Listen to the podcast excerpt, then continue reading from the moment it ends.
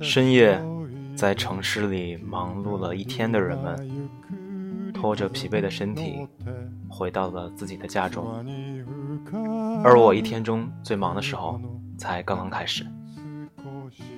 大家好，这里是夜路设计师，我是西建。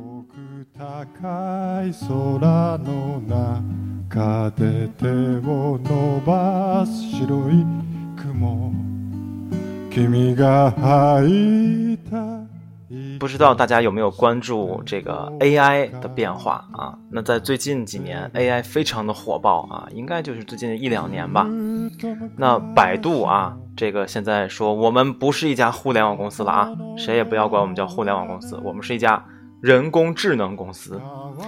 呃，那同时呢，还有很多的公司都在开发这个 AI 的这个呃一些布局啊，包括呃第一辆这个。百度的无人车啊，在五环上被交警叔叔拦下来了，开了张罚单啊。这个百度很引以为傲，这是呃人类历史上第一张啊给 AI 开的罚单啊。那当然还有很多这个关于 AI 的一些应用啊。那本来跟我们设计师好像这个关系没有那么大啊，但是就在今年的双十一，一个可怕的东西诞生了。啊，其实它之前也诞生过啊，但今年格外的抢眼，那就是鲁班啊，智商二百五是吧？鲁班啊，这是一个阿里啊，阿里集团啊做的一个这个人工智能啊，它这个做 banner 的能力太强了啊，它可能一下子能搞定呃几十万、几百万张 banner 啊，而且呃可以就是做到啊你。想要什么样，他给你调整成什么样子的啊！太可怕了。双十一的时候满足了大量用户这个店铺的这个需求啊，那很多人就开始担心了。我的天哪，这个 AI 现在 banner 都敢做了啊！那我们不是不是要被失业了呢？很多人就开始担心啊。我觉得一开始觉得这个事儿挺好玩的啊，后来觉得这个事儿必须得聊一聊了，因为大家真的是在担心了啊，就觉得这个工作会不会以后全是机器人干了？啊，这个挺有意思的啊，有点像这个很多年前报纸行业担心互联网会不会取代报纸一样，是吧？呃，这个后来电视台也担心哈，然后这个我们互联网现在互联网人也担心机器人会不会取代我们了？你们觉得会吗？呃，让我们来先回顾一下这个人工智能的发展啊，人工智能简称 AI 啊，不是这个。Adobe Illustrator 啊，不是我们画画的工具，是这个 Artificial Intelligence 啊，人工智能啊，就是说这个是我们人类创造的啊一种智能啊，但这个智能呢没有生命体啊，它是一个呃这个这个计算机啊运行的这么一个数据啊。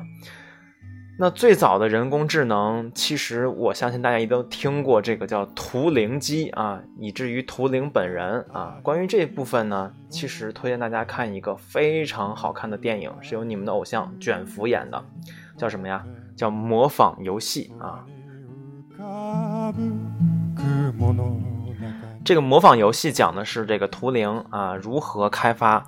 呃，一台真正的电脑的故事啊，但是比较传奇，因为他是一个小瘦瘦啊，一个 gay 啊。那在当年，这个社会不允许这个，就就很偏见嘛，是吧？所以他跟他的爱人没有最终在一起，然后他最后呢也被进行了一个惨无人道的一个极刑吧，啊，哎，然后但是他的这个电脑保存下来了啊，他是以。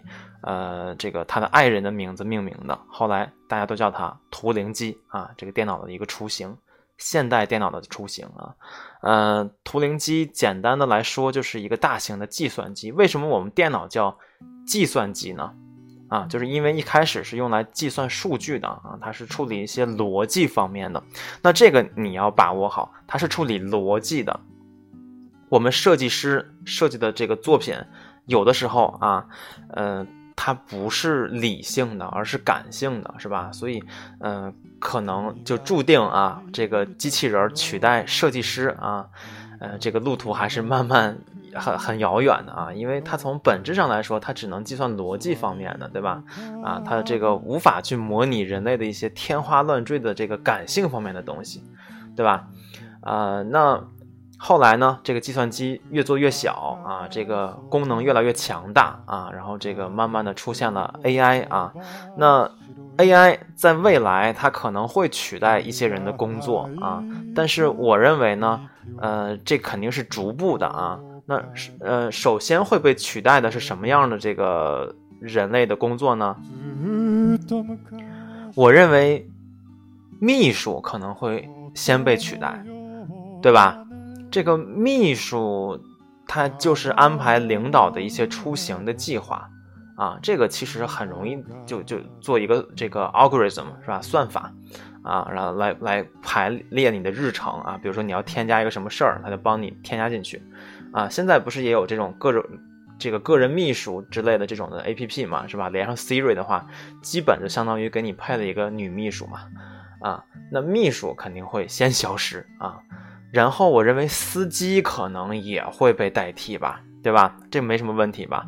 那要不我现在不学驾照呢？因为这个我觉得人工智能肯定会，就就这个驾照这个驾驶这个知识很枯燥呀，对吧？考科一、科二、科三，我觉得这没必要。啊，到时候我告诉你我要去哪儿啊，我坐进去我就开始玩王者荣耀，是吧？然后到了我就下车啊。我为什么要学开车呢？对吧？踩油门、踩离合，对吧？万一撞了呢？这部分应该由机器人来负责，对吧？所以这个交给 AI 啊，我觉得驾驶啊，这个司机可能后来就会被取代了啊。而且我们人脑这个理性判断也不如机器人好嘛，对吧？那我们看到很多这种大车的事故。啊，如果都是由 AI 来驾驶的话，那没有问题了啊。那这个之前呢，还看到过一个讨论啊，就说假如你在驾驶一辆 AI 的汽车，也不是 AI 了，就是你在乘坐一辆由 AI 驾驶的汽车，然后这个汽车呢，呃，马上要出事儿了啊，呃，它可能会撞向另外的五个汽车，但是也可能呢选择撞到另一边儿。撞五个汽车可能你没事儿，撞那边呢，可能这个，呃，你就死了。但是呢，你可以就就可以减少这个人员的损失啊。那 AI 怎么判断呢？对吧？啊，有一个这个伦理的问题啊，就现在已经有人在研究伦理的方面了啊。就如果我的 AI 驾驶我的汽车的话，它是不是应该考虑我的生命安全，还是说它考虑更多人的生命安全？对吧？这是很有意思的一个逻辑的关系啊，伦伦理的关系啊。那如果站在这个 AI 角度来说，我觉得它可能会保护这个更多的人吧，是吧？哎，那这个是挺有意思的啊。那咱们先不考虑这个这个这个非常呃容易这个错乱的问题啊，我们先不管它要撞谁啊，我们就看这个首先驾驶这件事儿，可能 AI 就能给你办了，对吧？秘书也可以当。再往远说啊，我觉得市政部门。好像这些公务员也可以被 AI 代替，是吧？哎，你想想，咱们去这个补办身份证，是吧？一办办一个星期，是吧？多，哎呀，这个很二，我觉得都啊，有可能这 AI 都 AI 都不用啊，我们就用现在微信就可以，对吧？啊，有些市政的这种工作，我们通过这个手机的 APP 就可以了，是吧？你拍个照嘛，对吧？拍个照完事儿了，啊，那录音没问题，指纹没问题，对吧？所以这些东西都会被代替啊。那再往远想啊，我认为这个医生跟医院好像也能被 AI 跟大数据代替，对吧？咱们比如说生了个什么病啊，比如说这个呃一般的疾病，这头疼脑热的啊，然后我们去这个医院以后要排队呀，然后这个要挂号呀，要付钱办什么一卡通呀，然后到医院以后，到这个医生面前，医生两句话是吧？你感冒了啊，回家吧啊，你你结果一头大汗啊，白排了。我认为这件事儿完全可以由 AI 和大数据解决。对吧？首先，你去了一个这个未来的 AI 医院啊，进去以后没人啊，都白白的，是吧？就跟无印良品一样啊，进去以后，机器人首先啊就不碰你啊，能判断出你的这个热量嘛，对吧？看你发没发烧啊，发烧往左走，往左走，对吧？就这个进入传染病这个这这这个区域啊，如果你没问题啊，往右走是吧？然后给你采个采一滴血，对吧？然后。在电脑面前啊，输入你的病症啊，然后它通过大数据判断啊，来判断你是什么病情啊，然后就，嗯，直接给你把药寄到家里，你都不用拿药，你就直接回家了，是吧？这个估估计去以后去医院的话，就跟这个咱们去这个充个值一样啊。非常的方便，是吧？那，呃，医生呢，肯定是这个还是需要的啊，就是需要他去来，呃，更新一下系统，是吧？那可能这个全世界就需要这么一些尖端医生就好了，对吧？不需要每个县城都安排点医生，那没必要，人力人人力资源的浪费，对吧？咱们这个县城市以下的这个县呀、村呀，全部是 AI 医院，对吧？大城市啊，特大的城市，首都啊，咱们放几个专家的老医生是吧？然后从这个医学院啊，然后这个慢慢的，呃，再再逐步进人是吧？成立一个委员会管理这个 AI 系统是吧？管理这个大数据系统就完事儿了，对吧？一些教育这个老师啊，有一部分也可能会被 AI 取代，对吧？啊，通过大数据的判断也好，这个知识的更替也好。啊，很容易做到啊！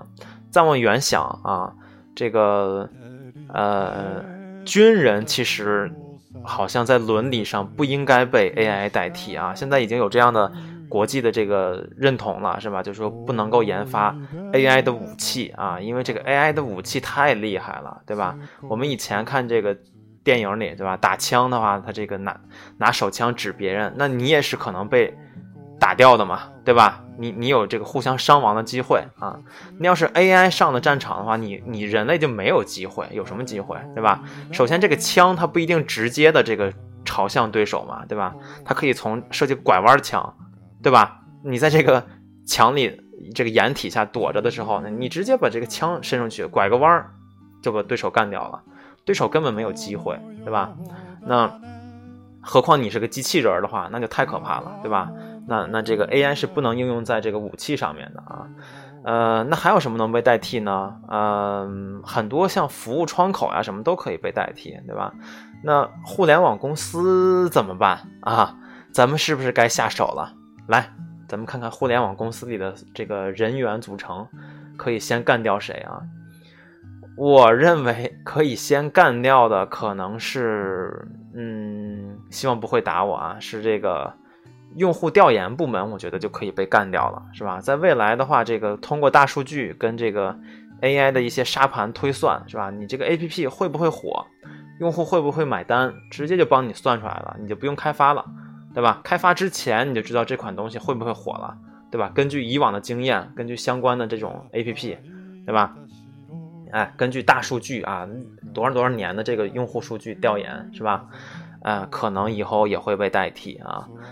那程序员啊，我认为很容易被代替了，对吧？我们中国人写代码，这个本身就有语言的这个转变嘛，对吧？到了未来，谁还写代码呀，对吧？你直接啊，把你的设计稿啊给到这个系统，是吧？他自己判断去吧，对吧？然后他这个呃做完代码以后自己检查一遍，对吧？哪些可以这个呃写的更精简，是吧？就一步到位了。产品经理能吗？想了想，好像比较麻烦，因为产品经理的工作呢，还涉及到一部分直觉的判断，对吧？他也不光是根据数据啊，他是靠直觉啊，或者是他这个靠一些情感化的这个推演啊，那可能这个难点儿啊。我们。啊，设计师啊，不管是 UI 设计师啊、平面设计师啊这些职业啊，好像有点难。因为你想啊，呃，我们做设计这个好不好看，它其实，哎呀，这个有点模糊，对吧？哎，你看别人这个工作很很容易判断，我做好工作没有，对吧？啊，那我们这工作比较麻烦啊，就是好多人看了以后，他说好看以后，另一些人他就就觉得不好看，对吧？而且觉得不好看那些人，通常是你的领导啊，多点儿背啊，所以好像我们这个行业挺难去代替的。我们再从我们这个正式的这个这些部分的工作来看看啊。首先，嗯，这个我们的主要工作是，比如说运营图，对吧？像 banner 这样的运营的图，这个图像，对吧？还有 APP。啊、网站这些设计啊，呃，AI 可以做到的是啊，它用海量的数据啊来存一些模板啊，然后根据你的喜欢啊，它可能推测你的这个爱好啊。现在鲁班呀，像一些市场主流的这种 AI 设计的工具呢，基本如此啊。呃，就是你需要做一些选择，对吧？你告诉他你的这个店铺名，对吧？你是卖女装的还是卖男装的？你的口号是什么，对吧？他可能呃会帮你筛选到一款模板，然后啊会根据你的关键词再给你推荐一些这个设计，然后给它叠起来，这个 PSD 就诞生了，是吧？那我们的工作初级的，好像也真的是能被它代替啊，像 Banner，对吧？有人说 A P P 代替不了，我觉得也能啊，对吧？A P P 的套路其实也是能摸着的，对吧？运动系的那么几套，对吧？然后这个两栏式布局的瀑布流几套，对吧？首页啊做基板是吧？那个导航条做基板啊，然后根据用户的关键词，比如说我希望做一个给九零后啊，呃直播 A P P 啊，然后要这个。呃，卡通版是吧？这几个关键词啊，然后一筛选啊，很容易就搞到一个这么一个模板化的东西了啊。那网页也是一样的啊，所以看来这个呃 AI 可以应用在设计之上。而 Adobe 最新推出的这个 Photoshop CC 二零一八的版本中。也加入了不少 AI 的元素啊，它可以帮你用人工智能来抠图，是吧？它来判断，哎，哪个区域应该是个人啊？这个人脸大概是什么位置？它是什么表情？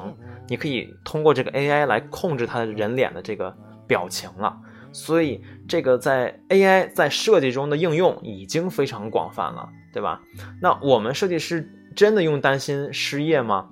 我觉得初级设计师很容易被代替了，对吧？因为我们过去有些设计师呢是这个模板小达人啊，就电脑里随时存着好几个 G 的这个，好几十个 G 的啊各种 PSD 啊，然后你要什么他找一个啊，然后给他填充进来。我就碰见过这么个同事，是吧？哎，然后就能做一套固定的模板啊。那这个活儿以后就是 AI 来干了，而且会干得更好、更漂亮。对吧？那我们如果想不被代替的话呢，可能需要再往深入走一些啊。要不你就纯粹的啊，做 AI 做不了的事儿啊，比如说，呃，这个图标啊必须原创，是吧？这是谁还上这个网站上去下载呢？对吧？下载出来的跟这个 AI 用的都一样了啊。然后这个图图像啊必须去画。对吧？然后这个界面的氛围啊，自己去调整是吧？一些细节啊自己去做啊，这是 AI 做不到的，对吧？啊，那我们可能会保住我们的工作啊，要不然呢，你就加入 AI，对吧？哎，你可以组织你的这个公司啊，研发一款 AI 的这个工具，然后你变成这个模板之后的男人，对吧？你去给他设计很多模板，让他去完成这些工作，是吧？这也可以啊。所以说 AI 来了。设计师啊，并不用恐慌啊，他有他的长处，也有他的短板，在短时间之内啊，我认为他是无法代替我们的工作的啊。从长线来看，他对于这种，呃，情感化，他对这种这个感性的这种分析啊，是很差的啊，所以我们完全不必担心，我们尽可以在有生之年享受 AI 带来的便利啊。这期节目就到这里啦，希望你们喜欢，再见。